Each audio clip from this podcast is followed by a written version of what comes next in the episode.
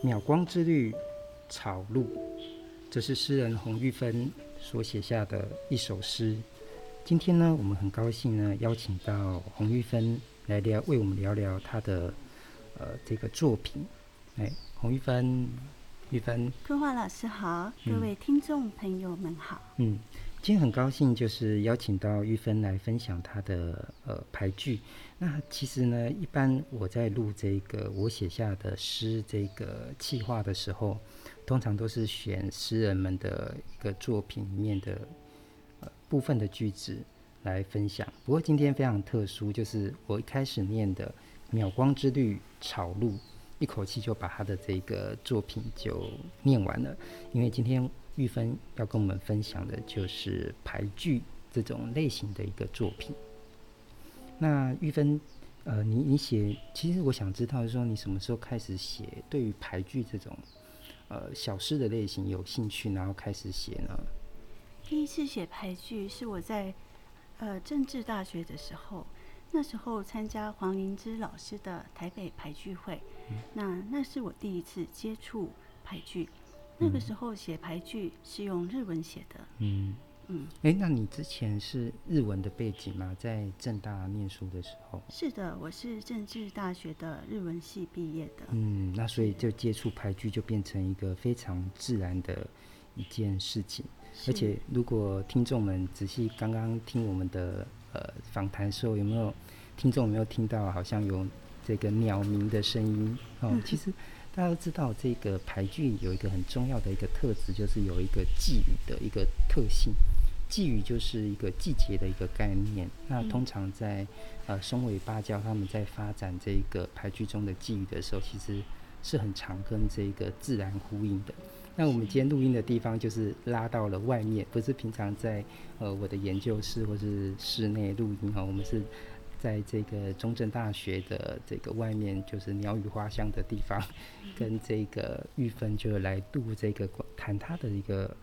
排剧，而且后来也是因缘际会，玉芬也是到了中正大学念这个研究所嘛，所以今天那我自己本身中正大学也算是我的母校，所以我们今天是在这个嘉南平原的这个风光明媚的一个田野来聊这个牌局，其实也非常的有趣这样子。那我们接下来呢，呃，会谈几个重点，然后就是第一个我们会来聊一下，就是呃。玉芬的两个牌句，那我们从这个牌句去思考，就探讨，就是说，嗯，这个华文怎么写牌句呢？然后第二个就是玉芬，因为她有这个非常坚强的这个日文的这个背景，那他也会为我们分享，就是日文的呃一个很重要的一个俳句的诗人，就是宝井他的一个作品。那接下来我们来请这个玉芬为我们朗读他的呃两个俳句。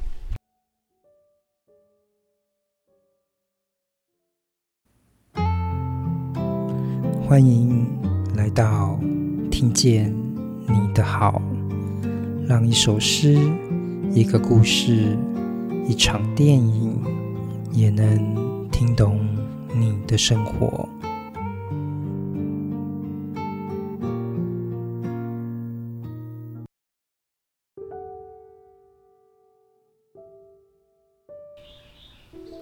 秒光之绿草露。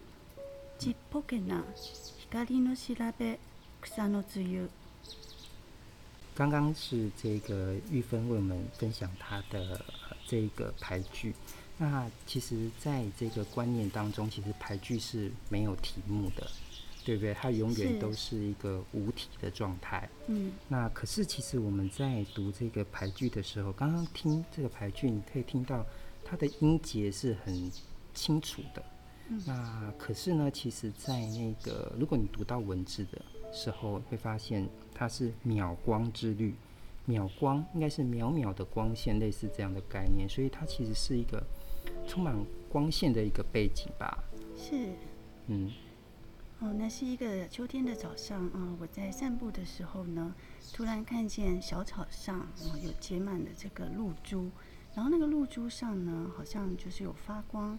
然后有光的旋律，嗯，这样子。其实光其实确实是有它的一个律动性，因为我，呃，在当初拿到玉芬就是要分享的这个这个牌具的时候呢，诶，其实就有认真看到这个光之律，这个这个就是我会想象它是一个光的一个律动感。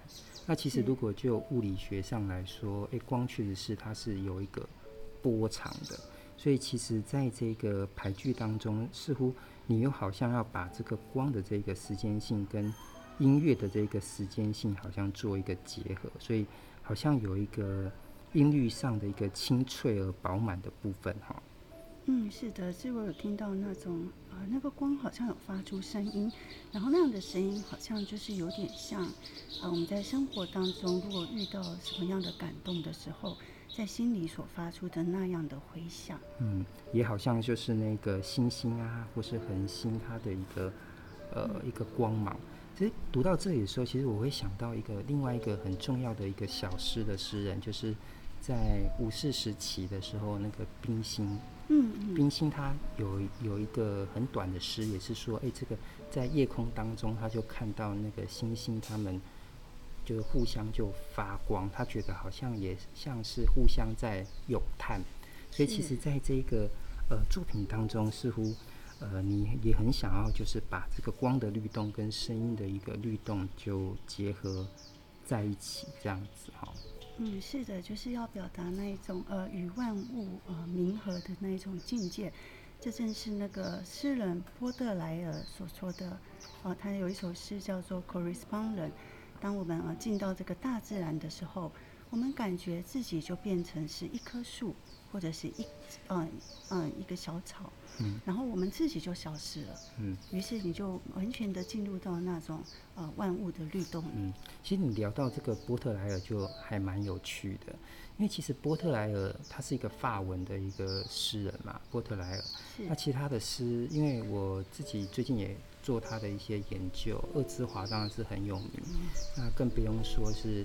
那个巴黎的忧郁啊，那是散文诗。我发现其实波特莱的莱尔的作品的特色，在形式上都比较中或是长型的作品。而你的这个排句其实很简单啊，就这两行。那其实也可以回答，就是回到我们一个很重要的一个问题，就是到底排句是什么？那特别是你是，因为我们一般就是印象是日日本的俳句是日本的嘛。然后俳句，但是日本的俳句好像又受唐代的诗的影响。那但是今天又回来，你是用现代的语言去写这个俳句，所以好好像有一个时间上的一个跃动，甚至是在文类啊、呃，还包括就是使用的语系，好像都有一个变化。你可不可以跟我们分享一下，就是日俳跟华俳到底有什么样的呃差别，或者他们要关注的东西是什么？好，日本俳句其实是源自于室町时代。嗯。那个时代呢，它其实一开始也不叫俳句，嗯，它其实一开始是叫连歌的发句。嗯。那呃，到了这个江户时代的时候呢，松尾芭蕉把它发扬光大。让这个俳句呢，就是原本呃称之为发句的东西，把它发扬光大为一个呃文学的呃，就是它有文学的地位。嗯，哎、欸，不要我打断一下，就是哎、欸，所谓的发句是什么东西啊？发句呢，就是连歌的首句，嗯、就是五七五。哦、那其实连歌是说呃一个诗人，呃、一个排人，他先唱五七啊、呃，然后后面就是呃五七五，后面那一位就接七七。然后再来再接五七五啊，了解是，就是先要有一个发动的人，然后再是是是应和的人这样子。对，那这个发句的特色呢，就是它一定要会有一个寄语，因为它必须要告诉后面的人，你接着要怎么念，这是什么季节。嗯嗯，所以后面的就会跟着这个发句的主调继续的接下去。那这是那个时候的那个文人的一种游戏，他们聚集在一起的时候赏花。然后就一边开始，呃，大家就你一句我一句，大家就接着吟诗，这是一种连歌的形式。但是呢，呃，排句呢，呃，这个发句，呃，排句是属于呃，就是说它比较不是那种呃文人在呃吟咏的，它其实是一种很呃市民的东西。例如说，像江户时代的时候，吟咏排句的人，他其实都是小市民，嗯，啊，或者是武士，嗯，那时候是那个江户幕府的时代。嗯，我发现就聊到这个市民的问题，就是就是排剧，就如您刚刚讲，它其实发展在江户时期。其实像那时候的这个浮世绘也是一样。浮世绘，我们一般我们看绘画，总是会把它想的是那种，比如说在艺术殿堂，然后去看一幅画。可是我觉得江户时期它发展出来了很多东西，比如说浮世绘这种东西，其实也跟市民的生活就紧紧相连。是的，其实那个时候的年代，艺术是属于市民的。嗯、哦，那时候的市民，因为有一个地方叫做浅草，嗯、那个地方呢，其实是红灯区。那白天的时候呢，就很多人，很多市民就会聚集在那边享受艺术、文学，还有这个呃音乐啦，或者是那一种呃呃说书人这样子。然后到了晚上六点之后，他就会把那一区变成红灯区。然后就会换另外一批人进来，像贵族啦、武士这样子，所以那一区的特色就是这个，呃，他们白天平民因为也想要，也想要呃接近这个区域，因为那时候那个是类似像他们流行的中心，嗯，所以呢，他们就会很亲近这一些文学。那这个牌剧呢，也是属于市民的。嗯，那为什么呃牌剧呢，从室町时代呃才开始呢？我们知道日本历史不是从室町时代开始嘛，之前也有一段。那但是因为排剧被认为是一种不是很正当的文学，所以呃，就是吟咏排剧的人，他也自己也不想要把它留下来，也不会做特别的文字记录，哦，所以呢，呃，能够追溯到的第一首排剧就是出现在这个室町时代，嗯嗯，然后所以呢，但是其实在这之前排剧已经开始了，嗯，那时候就是主要也是三行的形式嘛。呃，不是，日本的排剧其实是写成一行的，一行的，对，但是它是五七五的音，嗯，那莫名其妙到我们华华文世界就说它是三行。哦，这是因为呃，就是我想这个原因源头应该是来自于一九八零年代的那个中日交流吧，嗯，哦，那个时候刚好呃，日本的排人有到中国去跟汉呃，就是写汉诗的文人交流，然后那个时候呃，第一个。呃，呃，诗人呢，他就是用五七五，哦，就是我们用中文的五七五，哦，来吟咏的这种方式来回应，呃，当初的这个日本排人。嗯。然后这个形式呢，就大概就是从那个时候开始定下来。就就有一点误会这样子。对，其实是误会。有一点误会。可是其实排剧最重要的一个概念是什么？排剧其实最重要的不是它的音节几个音。嗯。最重要的要素应该是切，嗯，切切这个，就是听众可能没有办法，因为我们不是我们是用说的嘛。切其实就是像切东西的切，是，对，嗯，切其实有点像我们新诗的技巧，叫做并列技巧。哦、并列技巧、嗯，有没有？就是你先写一首，然后你就突然跳到、嗯、跳到。跳到另外一句，跳到另外一句，那中间没有关联，嗯，没有或者是很少关联，有象征的感觉。对，其实它是一种。嗯。象征主义的技巧，有有点像是我们谈那个古典诗有讲赋比兴，嗯嗯，我比较接近兴吗？还是其实也不一定？其实也不一定，嗯、因为那个赋比兴是指它的意思的方面嘛，嗯、然后这个切是它的一个形式，嗯，所以你会发现，其实日本的排剧虽然是五七五呃五七五这样的音，但是其实它并不是分成三等份。它其实是前面的五加七，然后一个切，再一个五，或者是五，然后一个切，后然后再加七五。嗯，对啊，其实我们就可以马上就是来，就是刚好您的作品就在这里，可以为我们分析一下《渺光之绿草鹿》这个作品当中的切或是五七五的状态吗？好。我以日文来呃说明会比较清楚一点。嗯，例如说“渺光之绿”，ちっぽけな，ちっぽけな，五嘛，对不对？光の调べ七， 嗯，是不是？所以“秒光之律”它其实是五加七，然后一个切，嗯，然后最后再加“草の露”，嗯，就草路，你刚好是五个音。哦，所以可是我马上就有个问题，那像我们没有。日文背景没有那么强的话，纯粹用中文怎么去完成五七五呢？纯写中文不考虑日文的话，因为中文字是一字一音节。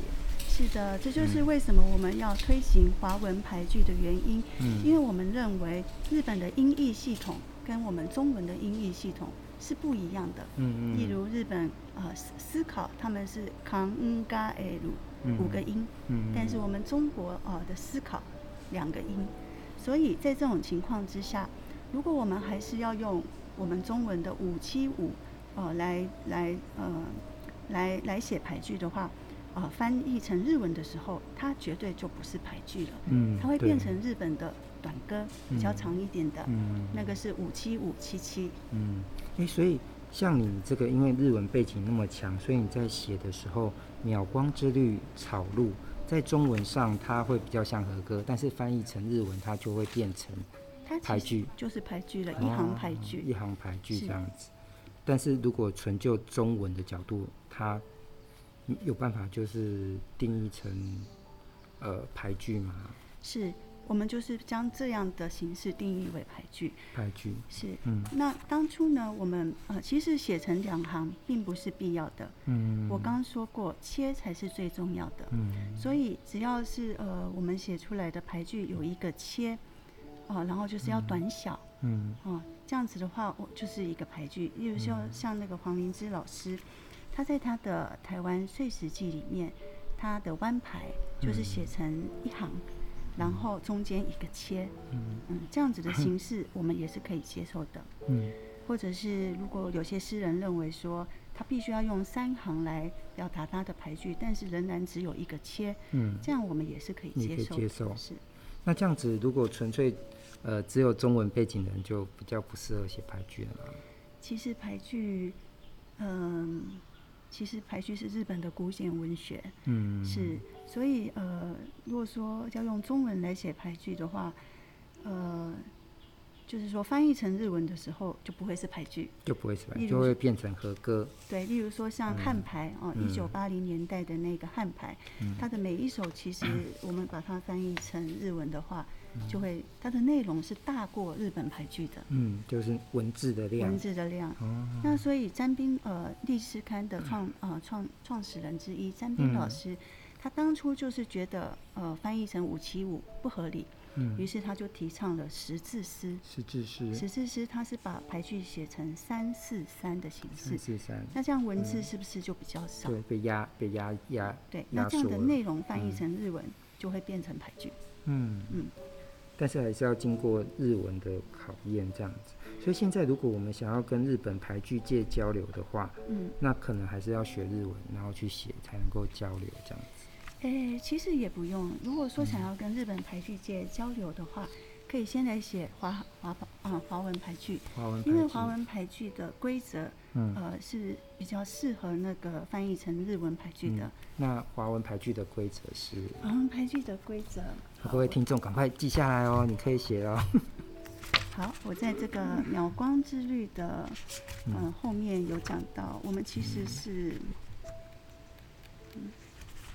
哎，我们是六个规则啦。嗯、第一个是排句无题分两行。嗯。第二个是嗯，要要简短。简短、嗯。就是简略省略。嗯，简略。对。然后嗯，第三个是我们提倡一个寄语，但是没有寄语也是可以的。没有寄语也是可以的。嗯。嗯。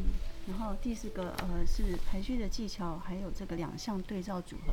嗯。这个是日文的呃名称，但是如果说我们翻译呃。用诗歌语言来讲的话，就是并列，嗯、有这样并列的技巧。嗯、哦，对，像排句无题分两行嘛，对不对？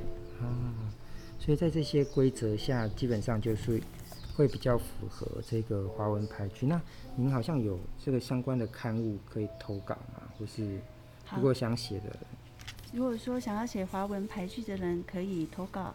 呃，《创世纪》诗刊的华文俳句栏，嗯，啊、呃，也可以在华文俳句社里面投稿，嗯、我们会选出佳句翻译成日文，啊、嗯呃，送到日本的日本俳句界杂志、嗯。那华文俳句社是在网络上的吗？是我们是脸书哦，脸书，所以各位听众就是要追踪这个这个社团，也可以看到，哎、欸，这个洪玉芬老师他在这方面的这个努力这样子。哎，我们这样谈之后，其实也这个玉芬也有下一个俳句，我们来念念看，好吧？这也是一个很短的一个句子。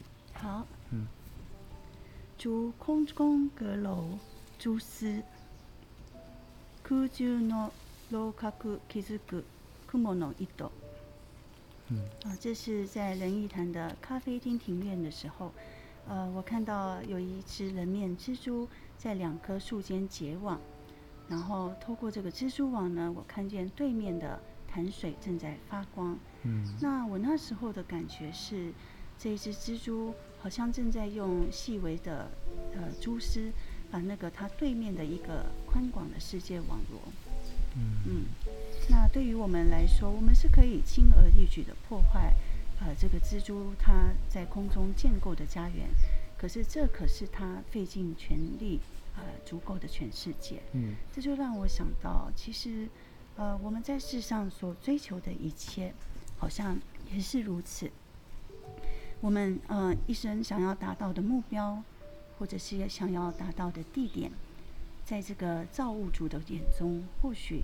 也是如这个蛛丝一般的微不足道。嗯嗯，而且其实蜘蛛它其实，在就是做这个 网子的时候，我有时候看那个，我自己也有写一首诗，也是有用到这个蜘蛛网的意象。我觉得它也有一种捕捉，哎，就是一种死亡的一个意涵。嗯嗯，就有点像是我我有时候看那个蜘蛛网，会有点像看那个波特莱尔的恶之华，嗯嗯，嗯，就是。恶之华就是说，在烦闷的或是罪恶的一个状态，他希望升华出呃一朵花朵。可是我在看这个蜘蛛网的时候，我觉得它有一种相反的，它是一个华丽中的死亡，就是它它是一个华丽的网子，但是它是用来捕捉食物，所以有一种死亡的意涵。所以其实，在关注这个呃，我们讲。蛛丝马迹嘛，对不对？嗯、它有很多的一些讯号，确实是可以用排剧这种很短的形式去捕捉，但是在诠释上好像会让每个人，因为我觉得刚刚讲的那个切很有趣，因为它有一个切分的概念，某一种程度上也是告诉我们留白的重要，就是语义上的一种一种空白的空间，让我们每个人都可以进去里面去发展。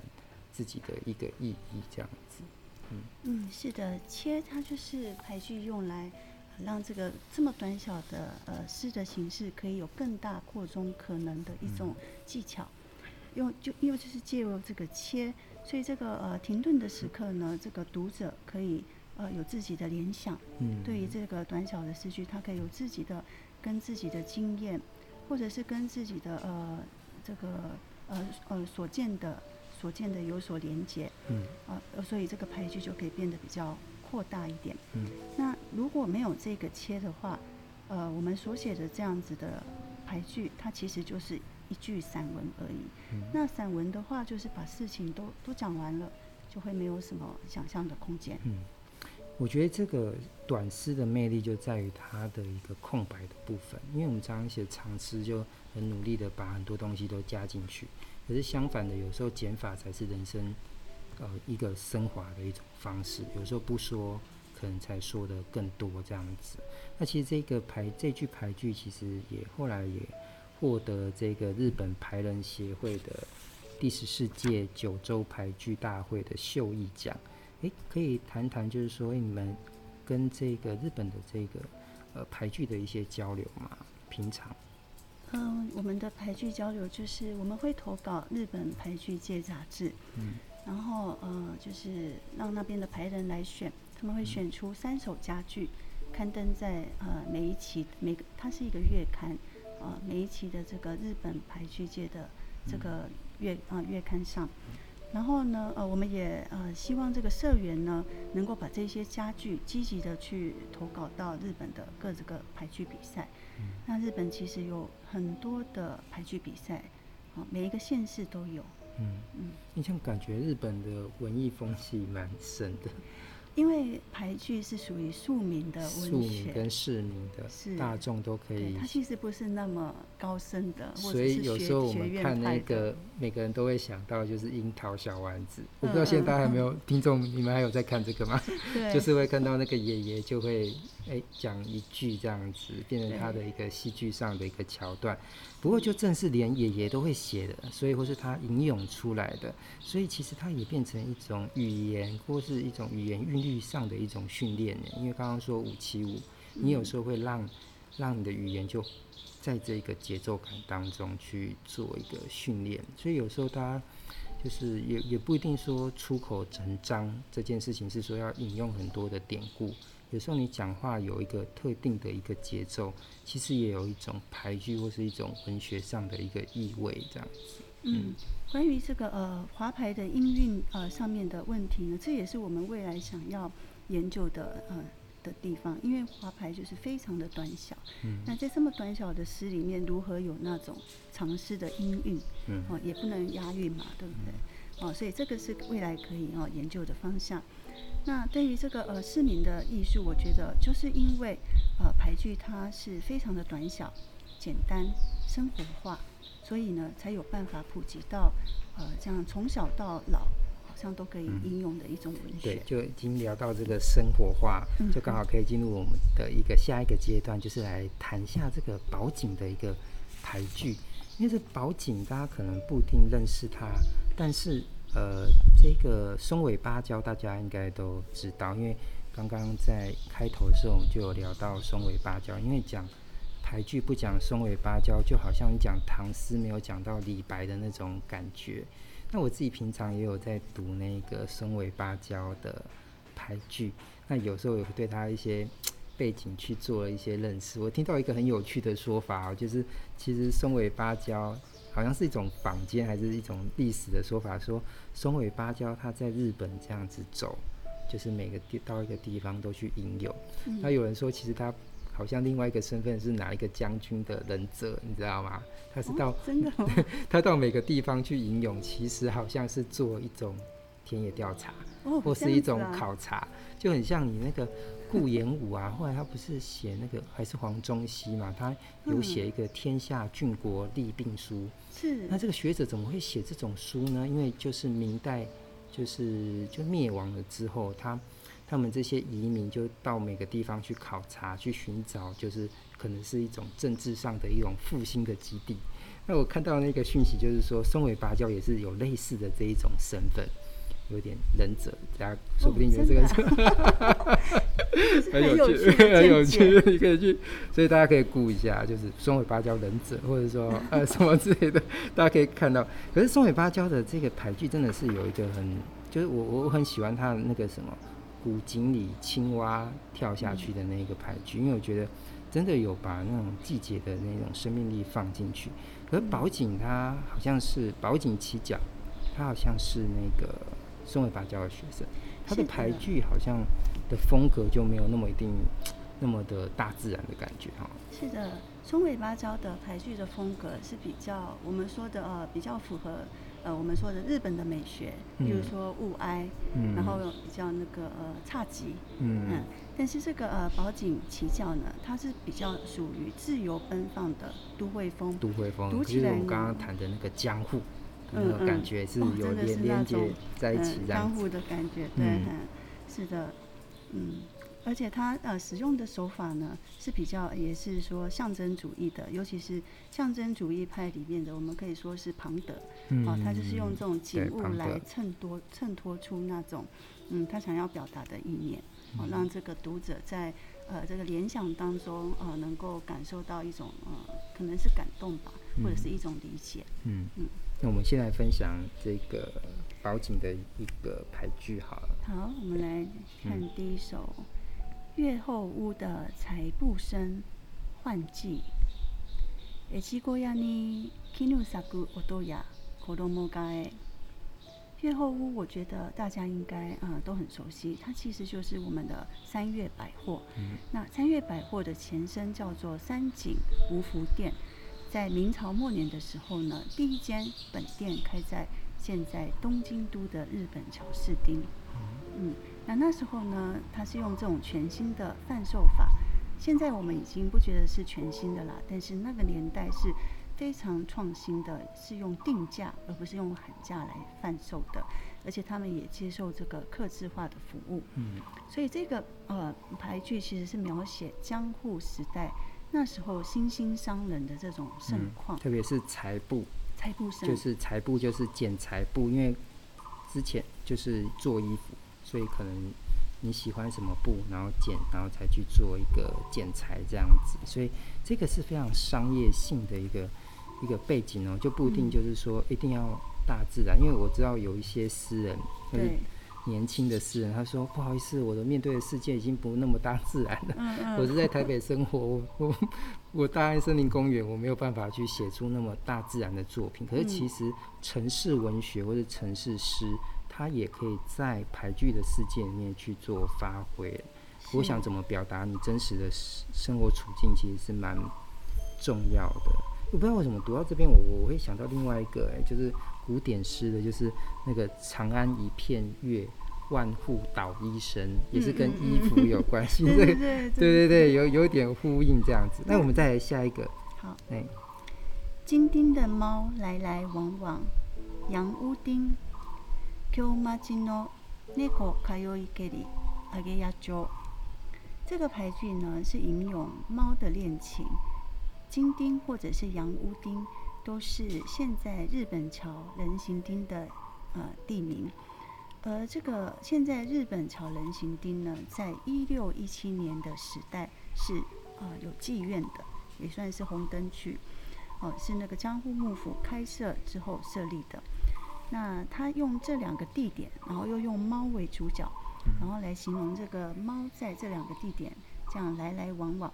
哦，来衬托这个男啊当地男欢女爱的浓厚气氛。嗯，其实这个写猫这个很有趣耶，因为其实在就也就是他那个作品的那个江户时期，就是浮世绘开始非常呃兴盛。嗯、那大家都知道，像那个浮世绘的大家就是葛饰北斋嘛，对，他就开始在画猫了。那之后大家也还有看过一种浮世绘是白猫图，有没有？嗯，嗯。那时候的画家其实就很喜欢。猫，我常常就是想说，大家一般我们平常在聊说你是狗派还是猫派，就是你是喜欢养狗还是养养猫的。但是看起来，呃，猫好像是文学家都还蛮喜欢的。是，其实，在寄语里面，日本也是很喜欢猫的。嗯。例如说，呃，寄语里有呃猫之恋，但是寄语里就没有狗之恋。狗之恋，为什么狗看起来比较？其实跟大家听众们分享，我们在录的这时候，大家除除了听到这个。鸟鸣声，其实还有一只狗狗一直在我们旁边走来走去。